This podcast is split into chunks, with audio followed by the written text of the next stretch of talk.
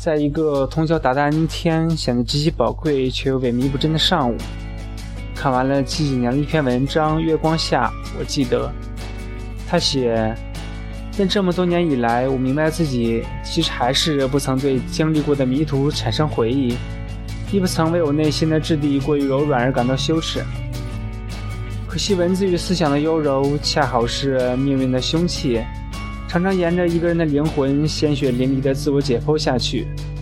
更不幸的是，这样的牺牲常常在这个冷漠的人世找不到丝毫同情或代偿。作者反复在文章中强调，文字是拯救人类的最佳良药，因为他是一位作家，他有底气用文字去客观地描述这个世界，并且依附文字去放大自己的思想，去影响一代人举步不前的思想，去高喊那个就算不可能实现也要去做的口号。而我作为拿着旗帜却无能为力的那一个，也算是明白了那看上去有些稚嫩，操作起来会有困难。推敲起来甚至荒诞的思想和行为，找到了一个至少纯粹、至少磊落、至少是我自己的理由去做一个可能过程并不完美，但结局一定很完美的人。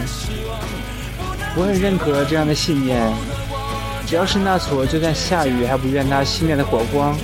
就不会因为在竭尽全力去保护后还是熄灭了有任何遗憾。知道这篇文章是因为微博的推送。在这样一个忙碌的生活中，我们已经很难再去看完这样没有故事情节的思想宣扬的文章了，更别说要字字斟酌，想要从文章里得到什么样的思想升华了。太多因为利益、因为想要过得更好而要去干的事，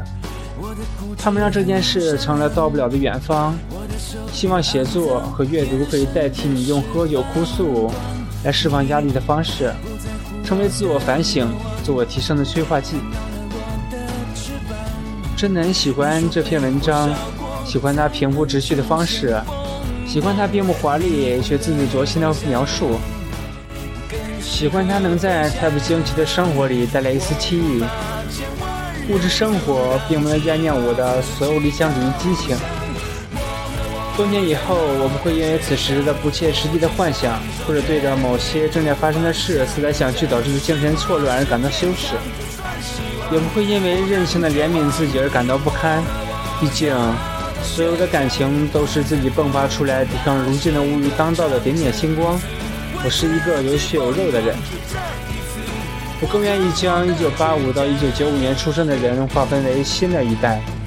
这个时代没有被偶像信仰吞噬，也不曾沉迷于传播媒体中不堪推敲的情节。不至于被风靡的韩潮日记以及接踵而至的电子产品取代心中对于传统文化的渴望和那一笔一纸。见多了哗众取宠的我们，可以淡定地说，我的内心毫无波动，甚至还有点想笑。也能平静的去用自己的思维方式和价值观去冷静的明辨是非。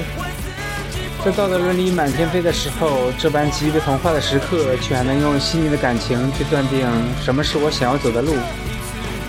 理性与感性，内向与外向是可以共存的。重要的是，我们要如何去选择成为怎样的一个人？请记住，